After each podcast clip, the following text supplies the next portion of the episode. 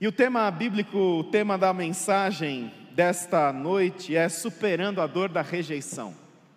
Eu não sei qual a sua história com rejeição, mas todos nós temos uma história com rejeição. E sentado como você está, convido a abrir a sua Bíblia no, Juízes, no livro de Juízes, capítulo 11. Livro dos Juízes, capítulo 11. Vamos ler a partir do verso 1, ou você acompanha aí a leitura no seu celular, ou acompanha aqui na tela a leitura do texto bíblico. Jefté, o gileadita, era um guerreiro valente sua mãe era uma prostituta. Seu pai chamava-se Gileade.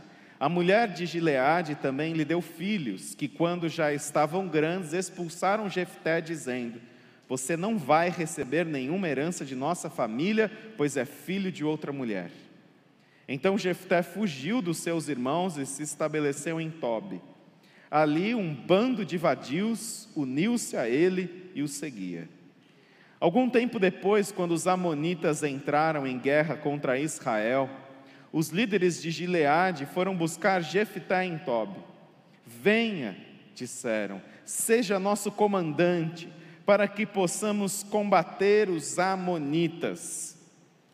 Disse-lhes Jefté: Vocês não me odiavam e não me expulsaram da casa de meu pai? Por que me procuram agora, quando estão em dificuldades? Apesar disso, agora estamos apelando para você, responderam os líderes de Gileade. Venha conosco combater os Amonitas e você será o chefe de todos os que vivem em Gileade. Jefité respondeu: Se vocês me levarem de volta para combater os Amonitas e os entregar a mim, serei o chefe de vocês? Os líderes de Gileade responderam: O Senhor é nossa testemunha, faremos conforme você diz. Assim Jefté foi com os líderes de Gileade, e o povo o fez chefe comandante sobre todos. E ele repetiu perante o Senhor em Mispá todas as palavras que tinha dito. Que o Senhor aplique a sua palavra em nossos corações, amém? Qual a sua história com rejeição? A palavra rejeição ela vem do latim que significa mandar de volta, atirar de volta. A rejeição, ela parte de uma pressuposição e de uma ideia de que para se rejeitar algo ou alguém, primeiro se experimentou, primeiro se provou, primeiro compartilhou-se de momentos, seja com alguém ou com alguma situação e você, diante de uma nova percepção, você simplesmente atira de volta, manda de volta. Você, por algum motivo, não está mais satisfeito ou não está satisfeito com algo ou alguém. E qual a sua experiência de rejeição? Porque ninguém rejeita algo ou alguém sem antes conhecer sem antes um relacionamento. É primeiro necessário conhecer para se rejeitar. E a dor da rejeição é justamente essa. Porque a rejeição ela não vem simplesmente de uma, de uma escolha indiferente. Ela vem de uma escolha que após conhecer se rejeita. Durante aproximadamente cinco anos, eu toquei violino numa orquestra aqui em São Paulo, Orquestra Jovem Estadual de São Paulo. E eu fui professor de violino por aproximadamente nove anos, algumas coisas que talvez algumas pessoas não saibam a meu respeito. E ali naquela orquestra, certa vez eu fui, a gente foi tocar num, numa outra cidade, e eu fui chamado para ser o espala da orquestra. O espala é aquele que fica ali do lado do maestro e ele conduz a orquestra em diversos, diversos momentos importantes. E a gente estava numa outra cidade, convidado para ficar ali como espala. Uma das músicas que a gente ia tocar tinha um solo. E um solo que geralmente era o espala que fazia. E pronto, eu pensei, hoje é o meu dia. eu estudei aquela música, pensei, uau, que oportunidade incrível, eu vou estudar essa música e eu vou dar o meu melhor. E eu me preparei estudando aquela música, que não era uma música fácil, era um trecho de uma obra que eu tinha que fazer um solo. E eu pensei, nossa, que bacana, que confiança legal. E eu vou tocar esse trecho, e eu me preparei para tocar aquele trecho, porque era óbvio que ele passaria para o Spala. Mas lá estávamos no último ensaio, quando a gente foi tocar aquela música e eu já dando aquela ajeitada nos braços, né? Muito bem, é hoje a minha estreia. Brincadeira. É hoje que eu vou tocar esse trecho, um trecho muito bonito de uma obra muito bonita. E aí eu preparado ali, né, concentrado, de repente chega um violinista, eu nunca tinha visto ele. E chega um outro violino, e aí o maestro para o ensaio e fala assim: "Uau, finalmente ele chegou, ele irá fazer o solo nessa música".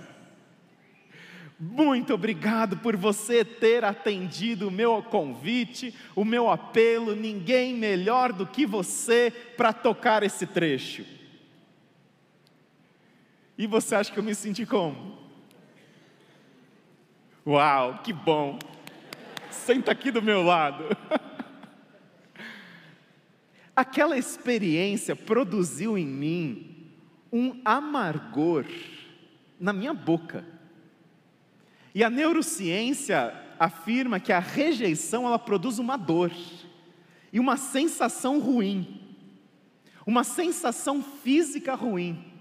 Eu não só fiquei mal ali diante da, daquela situação, mas aquilo produziu em mim uma reação assim muito estranha, até física. E é muito interessante como diversos momentos que eu passei com a música, Deus usou para moldar aspectos da liderança na minha vida. Porque eu poderia ter simplesmente ficado ali e, chorado, e como eu sou um pobrezinho e rejeitado aqui e ali, mas aquilo não simplesmente produziu essa reação em mim. Mas essa experiência da dor da rejeição, é uma experiência realmente de dor é uma experiência que nos incomoda. É uma experiência que quando você seria o próximo da fila e alguém diz assim: opa, opa, opa você não. Você não está legal para ser o próximo. O que, que eu fiquei pensando na hora, o que, que será que ele viu em mim ou não viu para me rejeitar para fazer esse solo? Eu conseguiria fazer. Mas ele passou para uma outra pessoa. E talvez a sua experiência com rejeição seja em diversas outras áreas da sua vida. E talvez como Jefité, na sua casa. Jefité, ele começa em desvantagem. Jefité, ali no verso primeiro, ele era um guerreiro valente. Ele é apresentado como um guerreiro valente, mas a maior parte das versões, a maioria das versões, das outras versões, essas outras versões trazem que Jefité era um guerreiro valente, porém sua mãe era uma prostituta. Mas sua mãe era uma prostituta. E Jefité, ele nasce de uma relação ilícita do seu pai Gileade com a prostituta que era sua mãe. E ele cresce com essa identidade, com essa desvantagem, que não apenas era externa, mas era uma, uma cicatriz era um estigma que ele carregava desde a sua infância. E na sua infância, na sua adolescência, na sua juventude, ele era o filho da prostituta. Ele era o que não devia ter nascido. Porque aquela relação nunca devia ter acontecido. E então a sua vida lembrava o pecado do seu pai. Você pode imaginar isso e Jefité cresce com essa rejeição dentro da sua casa, porque o seu pai o rejeita passivamente quando seus irmãos chegam para ele e falam para ele o seguinte: olha, o negócio é o seguinte, aqui a gente vai dividir nossa herança, mas você não é como a gente, você é inferior, você é menos, você é filho da relação que o nosso pai teve no seu pecado, com uma prostituta, sua mãe, você é filho de uma prostituta. Agora você vai pegar suas coisas e você vai embora, porque aqui você não é bem-vindo. E o seu pai não fez nada em relação a ele, o seu pai simplesmente o rejeita também. E Jefité, ele, ele vai embora. E Jefité, ele, quando você está na pior, parece que você atrai, nada está ruim que não possa ficar pior. E aí ele está lá, na pior, e ainda um bando de vadios se junta a ele. A coisa parece que está terrível ali para Jefité. Em vez de se aproximarem deles pessoas bacanas que vão ajudá-lo, é um bando de vadios se junta a ele, é o que o texto nos diz. E Jefité ele cresce com essa dor da rejeição, uma dor que ela é física, uma dor que nos marca, porque Jefité, para onde ele ia, por onde ele caminhava, ele era o sinal do pecado do seu pai. E a pergunta é: que culpa ele tinha com isso? Qual era a culpa dele? Ele carregava um legado sobre ele, um legado que ele não conseguia se separar, uma identidade que o prendia, uma identidade que o limitava. E ele simplesmente não tinha muito o que fazer, na verdade, nada o que fazer. E Jefité, ele, ele aceita o que os seus irmãos falam e ele vai embora. Ele vai embora e ele se junta a um grupo de pessoas, como nós vimos. Mas aí, como o mundo dá voltas, não é verdade? Os amonitas, eles passam a oprimir Israel. E por 18 anos eles oprimem Israel. Os, Amonitas e os Moabitas, vocês se lembram, eles foram descendentes da relação incestuosa de Ló, sobrinho de Abraão, lá em Gênesis capítulo 19, quando surgiram os Amonitas e os Moabitas, de uma relação de Ló com as suas filhas. Então, os Moabitas ali, eles tinham uma origem também bastante complicada. E os Amonitas, eles oprimem oprimem Israel. E eles passam a oprimir por 18 anos.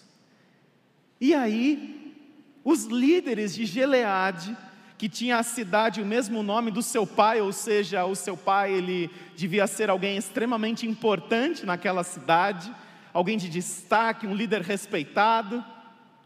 E talvez por isso que ele foi afastado, porque se era um líder respeitado, como é que eu vou deixar o meu filho, filho da minha relação com uma prostituta, ficar aqui e, e meu pecado ser tão visível? E aí ele é afastado, é colocado de lado. E os líderes dessa cidade vão procurar Jefité. E vão procurar Jefité fazendo um apelo para ele. Jefité, ele se tornou um grande guerreiro Durante esse tempo que ele passa lá, longe da sua família, com esse grupo de pessoas nada recomendáveis, ele começa a se fortalecer como guerreiro, talvez em compensação da sua rejeição. Talvez para compensar a sua rejeição, o seu complexo de inferioridade, Jefité vai puxar ferro, não é? Ele vai fazer uma musculação pesada ele vai trabalhar os seus músculos, ele vai querer se destacar na multidão, ele vai aprender a arte da guerra. E Jefité, ele se torna um grande guerreiro e o seu nome começa a percorrer a cidade, além das cidades, a ponto de os líderes recorrerem a quem eles haviam expulsado, porque Jef, Jefité ele não foi apenas expulso da sua família, mas como nós vemos no relato bíblico, ele foi expulso da cidade. Ou seja, ninguém queria ele mesmo, não era só a família, a cidade também não queria. Ninguém queria Jefité, e agora chama o Jefité, o que, você faria? Hum, o que, você faria? Depois de ter sido rejeitado, depois de ter sido descartado, aí você volta, rabinho entre as pernas, para pedir ajuda, e o que, que você faria?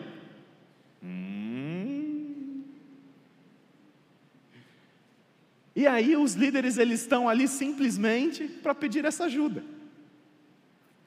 E Jefité, ele ele não vai rejeitar, porque Jefité ele podia também simplesmente falar assim, ó, Vocês não quiseram saber de mim? Quando eu precisava, eu comi o pão que o diabo amassou.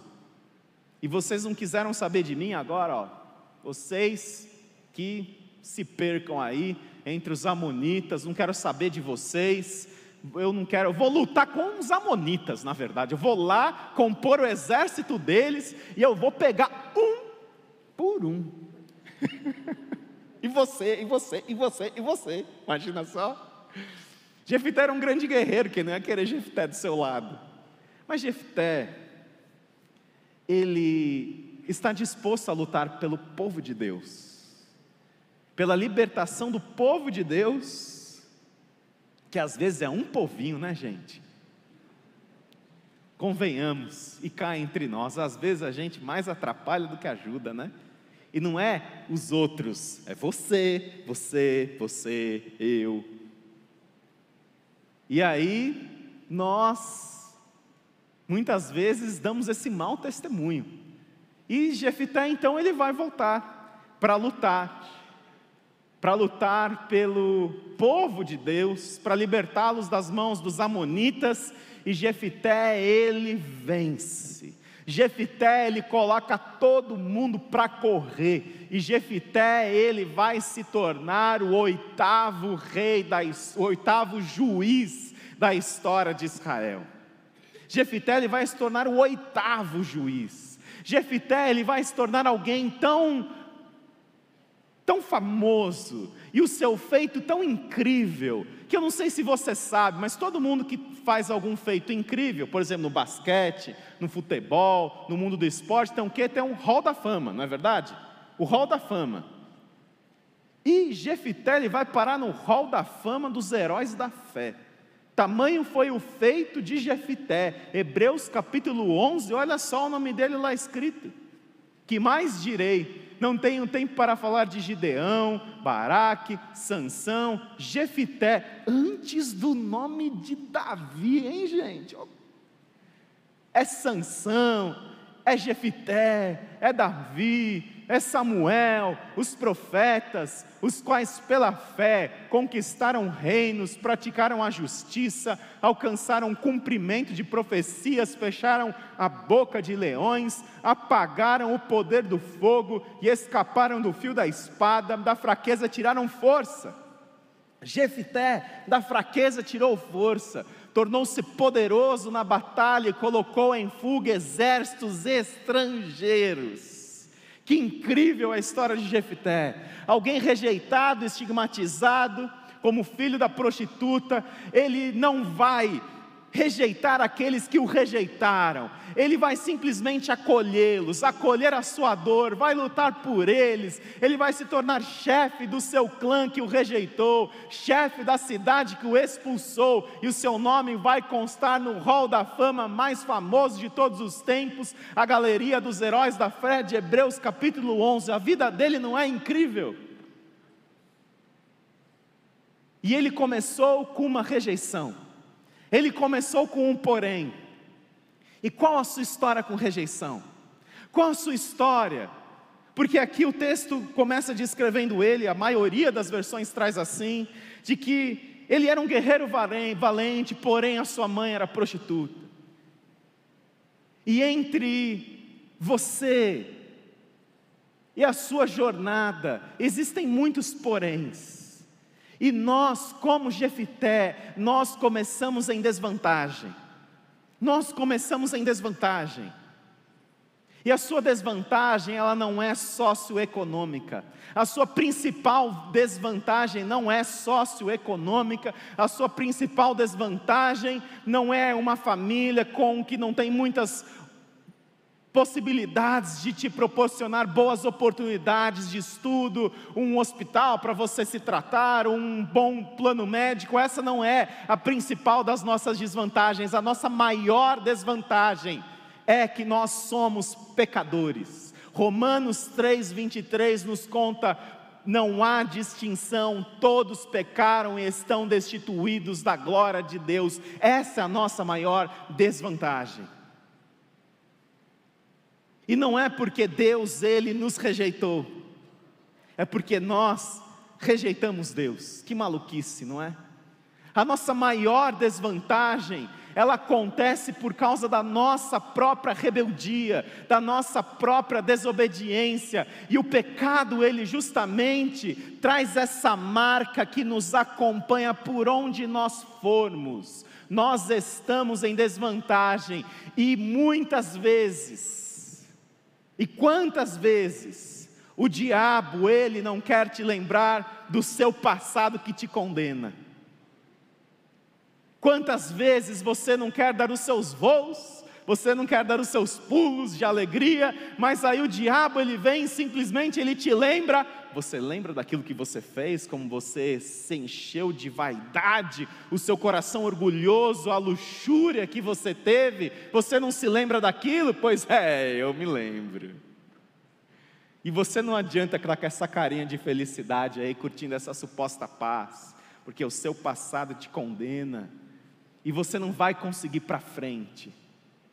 E essa obra de condenação, essa obra de jogar os nossos pecados e expô-los na nossa cara, essa é a obra que Satanás faz. Porque nós olhamos para o passado e o nosso passado, de alguma forma, por causa dos nossos erros, por causa das nossas fraquezas, ele acaba nos limitando. Ele acaba impedindo com que a gente consiga avançar como Jefité. Mas é interessante o que diz Romanos capítulo 3, no verso 23 em seguida: não há distinção, todos pecaram e estão destituídos da glória de Deus.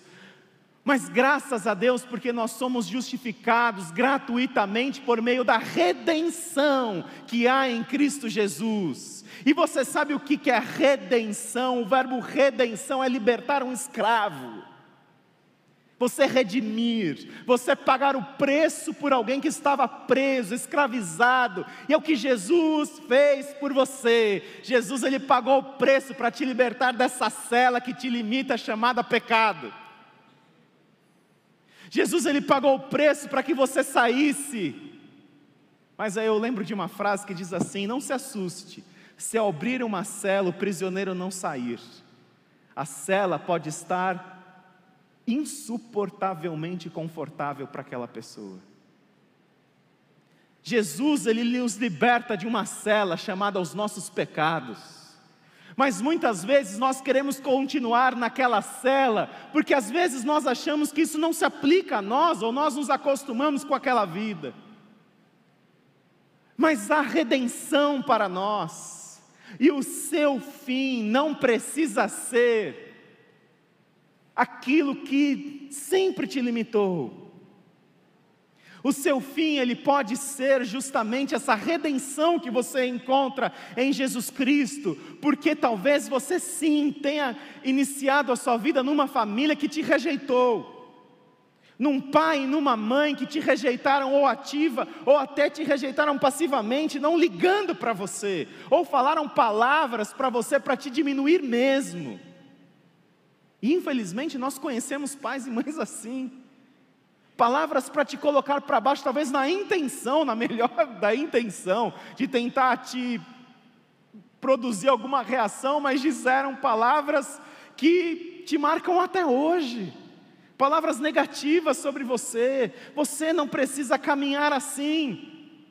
Talvez você tenha experimentado rejeição no seu casamento, nas suas relações familiares, nas suas relações de trabalho, mas o Senhor é aquele que Ele nos redime dessa escravidão.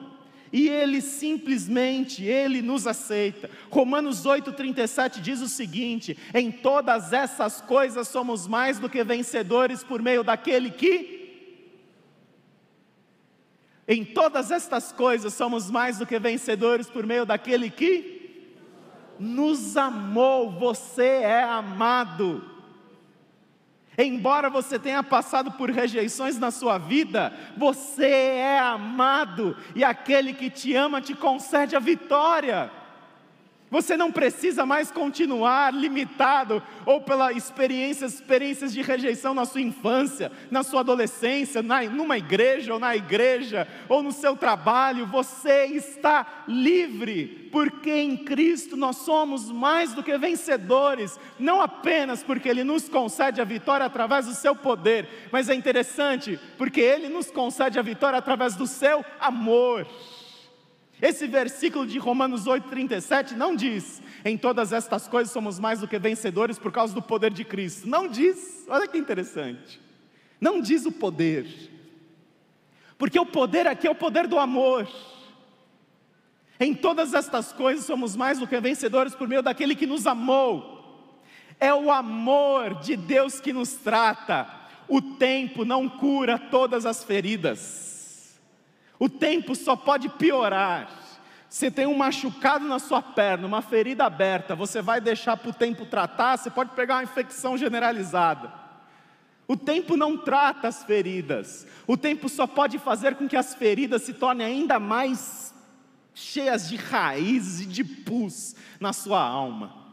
O que vai tratar é o amor, e não é o amor de uma pessoa, porque alguns tentam buscar no amor de um cônjuge ou de algum ou de alguém, tentam buscar o amor que não encontraram nas suas casas, por exemplo.